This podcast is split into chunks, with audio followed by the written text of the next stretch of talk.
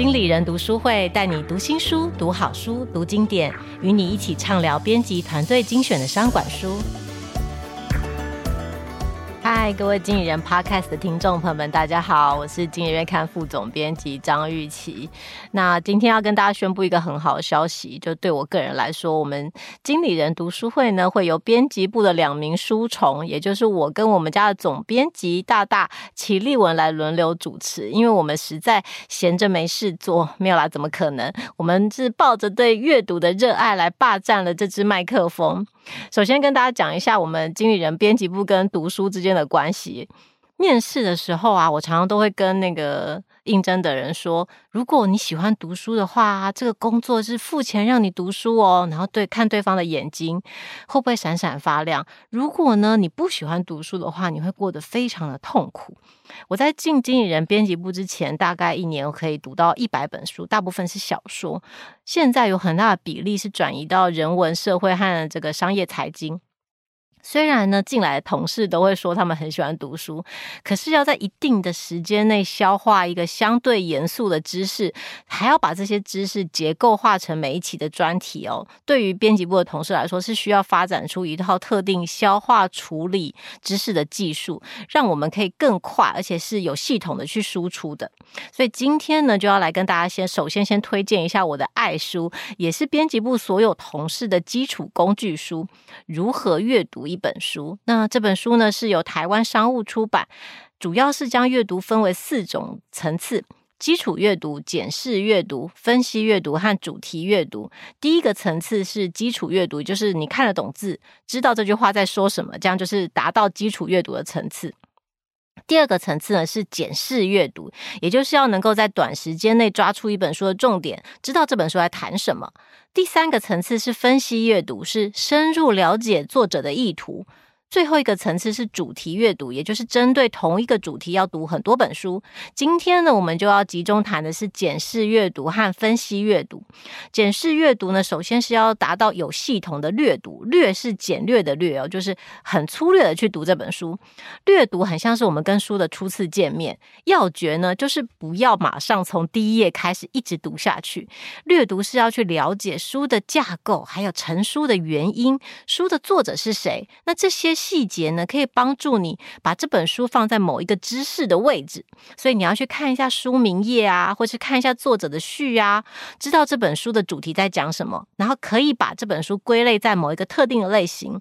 它是虚构还是非虚构呢？它是论说还是实用的书籍呢？接下来是看目录页，去理解这本书的架构哦，很像是在旅行之前要先看地图一样。如果是你有特定要找某一个特定主题的书，那你就从目录里面找几个你很有兴趣的主题来读，或者是连续读一个篇章，用这样子的方法去把书稍微看过一下，寻找一下书的主要论点是什么。那最好的一定要看是最后两三页，因为通常作者会在最后再把自己的观点重新整理一遍。那我想跟大家推荐的是，如果是特别是针对比较困难的书，或是你想要很快读很多书的时候，这种有系统的粗浅的通读或者有系统性的略读就很重要，也就是不必要要求自己全部都懂，是先掌握一个概要。像我们编辑的工作其实是需要精读，它也需要略读。在一开始收集资讯的时候，需要用很快掌握概要的方式去知道，哎，这本书是还是不是我需要的书。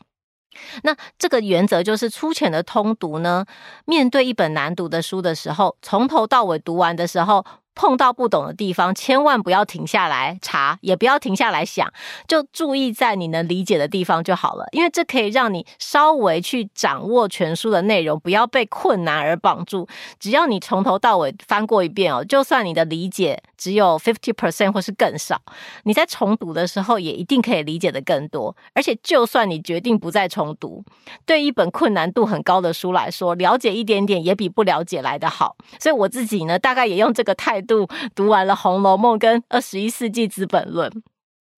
读完这本书之后，这个你可以用一些方法来检视一下你的理解是不是正确。第一个阶段就是你必须要说出来作者的意图到底是什么，试试看用一两个句子或是一小段文字来说明这整本书的内容。在如何阅读一本书里面，就会强调说，你要说出来这本书在传达什么。必须跟说出这本书是什么类型的书不同哦。你一定要试着说说看，这本书的重要篇章有什么啊？如果一本书像一栋房子一样的话，那这些篇章应该会很有秩序的排列起来，它会有一个逻辑的相关性。对我来说，我觉得了解一本书的结构跟了解书的内容是一样重要的，因为结构就像是作者的心智地图，你可以从结构中看出来作者是怎么去结构这个知识，可能代表了他的价值观，他觉得哪些事情很重要，或者是他怎么去取舍，有些事情要讲，有些事情不用讲。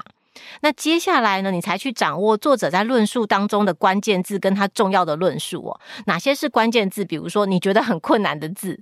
或者是作者自己有强调的字，或者是甚至是作者创造的字，或者是那个领域独特的专门用字。看到这些字的时候，你一定要试着利用这个文章中的上下文那些你懂的字句，去推敲出这个困难的字大概的意义是什么。然后从这些句子跟论述当中去掌握作者要传达的主旨，去提出这本书的论述。我觉得有一个非常简单而且非常重要的方法，是可以看出来你到底懂不懂这本书哦。就是能不能用你自己的话来说这本书在讲什么，或者是你可以举出一个你自己的例子来说明这本书在讲什么。如果拿到一本书，问你说：“诶，这本书在讲什么？”然后你只能用作者的例子或者是作者的句子来解释这本书的话，那你应该要怀疑我是不是真的懂这本书了，还是我其实没有很懂呢？你要能够用自己的话来理解的时候，你就知道，诶，我真的了解这本书，就很像是我的小孩每次问我某一个概念，那我就要。把这个概念用五岁小孩可以理解的方式告诉他，只要我讲过这么一回，我就知道哦，我确实理解了这个概念在讲什么。最后呢，我们这个阅读的最后一个阶段其实是评论一本书。如何阅读一本书？他对你的建议是在你可以对这本书说出我同意，或者是我不同意，或者是我暂不评论之前，你一定要能够肯定的说，我了解了。我自己觉得是很难给书一个很简单的评论，所以也许你可以，我们可以先试着经过刚刚前面的阶段，去描述这本书的结构，作者为什么要写这本书，然后这本书重要的观念是什么，然后你才有可能去抵达这个结论，是你同意或者是你不同意作者的论点。不管你同意或不同意哦。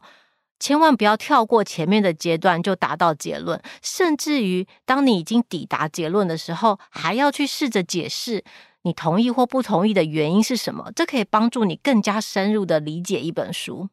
好。今天的 podcast 就跟大家分享到这边。如果喜欢我们的内容，请在下方按赞。想听我们介绍更多的好书的话，点开本集下方的资讯栏，可以看到经理人有新书快读的服务。每个月呢，都会由编辑部的说书人跟大家介绍更多的好书。那今天的分享就到这边喽，拜拜。